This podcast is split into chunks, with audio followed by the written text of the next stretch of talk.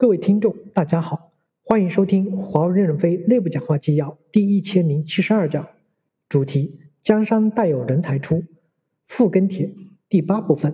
任正非在中央研究院创新先锋座谈会上与部分科学家、专家、实习生的讲话。本文刊发于二零二一年八月二日。新生跟帖部分，邹海良说：“杂交水稻的故事让我很受启发。杂交并不是元老首创的。”但是元老敢于踩在前人的肩膀上，向下扎到根，加强基础理论研究和应用的相结合，勇于突破，最终解决了水稻难题，为解决人类温饱问题做出了巨大的贡献。我们也要敢于踩在前人的肩膀上，吸收宇宙的能量，与前人多多合作，解放思想，同时加强基础理论研究，才会更好地解决现有的难题。郭家宏说：“大部分人在喜马拉雅山脚种土豆、放牧，也有的人在攀爬、攀登喜马拉雅山。”把土豆和粮食源源不断的送给攀登的人，其实也是为实现登峰做贡献。现在公司逐渐的开放，没有强迫投笔从戎，内部人才市场为内部双向选择提供了平台，让很多不甘于原来工作的人有了更多的选择。干供应链工作久了的人，羡慕做市场的，也可以毛遂自荐，敢于挑战，跳出工作疲劳圈，在市场上能为客户推荐好的解决方案和产品，也是一种贡献和体现价值体现，价值贡献。原创往往来自于非常基础的研究，应应用与工程领域的研究，往往需要站在巨人的肩膀上才能够高效。沈永武说：“智行轮虫充分展现了组合优于继承的设计模式。”一言以兴邦说：“从零到一，我们要鼓励那些在我们公司这样强绩效导向的环境里坚守初心、做出创造的先锋们。”二零一二年实验室很苦。主要承担了我们公司从零到一的研究工作，希望他们再接再厉，创造更多的成果。孙胜辉说，在工作中尊重原创，鼓励原创，但也不能走极端，一窝蜂的都去搞原创。百分之八十的还应当是改进型创新。天高云断说，拿别人的成果虚报产量的摘桃者层出不穷，这样的事情必须避免，不然会把水平高却不善于处理人际关系的人气走，毁坏组织氛围。对领导干部的考评，就要分清楚哪些是独立贡献。哪些是团队贡献，团队贡献作为自己的绩效上报时，体现自己承担的角色，以及在决策和组织方面产生的价值。李继峰说：“绩效至上导致的一些所谓的专家，整天拿着镰刀想办法收割别人的韭菜，鼓励原创才能激发真正的创新，引导世界。”李修传说：“是谁干的，就是谁干的，要回归本质，不能没有名头或成分不好，就连技术贡献的资格都没有。”一内部技术方面提出人初创初创人，如果不是名头很响的专家或者外招专家，很多时候会被质疑、被拍死，甚至拿 demo 和数据说话都不行。同样的内容，如果一找一个领军代言一下，效果就会很不一样。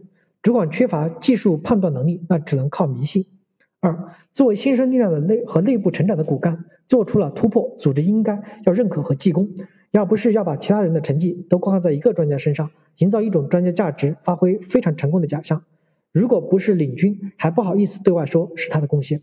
三，专家和领军在评定技术贡献上要明确是谁的作品，每个人都要有自己的代表作，或者明确在其中的核心贡献，不能只是参加了评审就把团队其他人的作品全部当做自己的作品。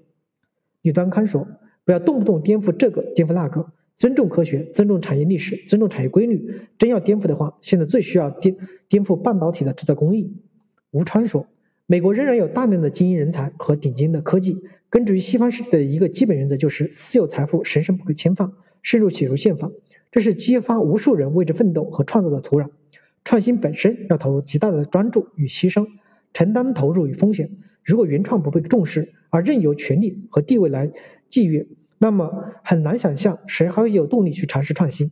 我们一方面因历史上错失民族工业发展的黄金时期，具扼腕叹息，又痛恨学术腐败给人才和科技带来的阻碍；但另一方面，在我们能够做选择的当下，为什么却偏偏不能正视自己的内心呢？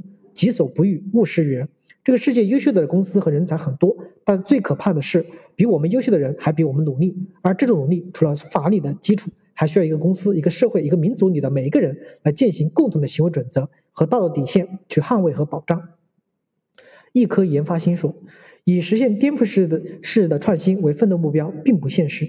这么多年的科学发展历程告诉我们，创新更多的是在继承的同时，不断探索和拓宽认知边界而产生的。我们自己的积累还很薄弱，过度的强调颠覆性的创新，不仅会造成浪费，还有可能会造成组织的不稳定。我们鼓励创新，尊重原创，同时也要多想想七个反对。隐身人说，六到七十年代，仙童八君子掀起了硅谷的创新创业文化，同时也培养起了为高科技服务的风投文化等等。自由的包容和真正的工程师文化造就了高谷，各种编程语言、操作系统都上都从上世纪像雨后春笋一样的涌现出来了。我们还没有真正的工程师文化，很多的技术工程师不愿意学习，不喜欢钻研里面的知识。做方案就把多家资源综合包装成一种一款设计，基本功不扎实，急功近利，总想拿着权力的镰刀去收割别人的韭菜，这就很危险。这两年公司要选拔年轻的将士官，确实有真才实干的人坐直升机上来的，但是也有带水分的被包装上来的。设计方案、打仗这种一线作战的事儿，他们还是要向下去问下面的专家如何设计、如何打仗。请问这是什么样的将军士官呢？这种人是否会阻碍进步的思想和空间呢？是否也阻碍创新的思维和氛围呢？另外，我们也不要搞技术的膜崇拜，要有自己的想法和思考的认知。现在公司把很多的创新议题拎出来，就是集思广益，激发思考，让各位专家来解决问题。识别真正专家的时候到了。我们能否把看头条、玩游戏的时间去学习理论，学习如何去创新和解决实际难题？新时代既然摊上了，就是干。我们要有使命感，要有所作为。感谢您的收听，敬请期待下一讲内容。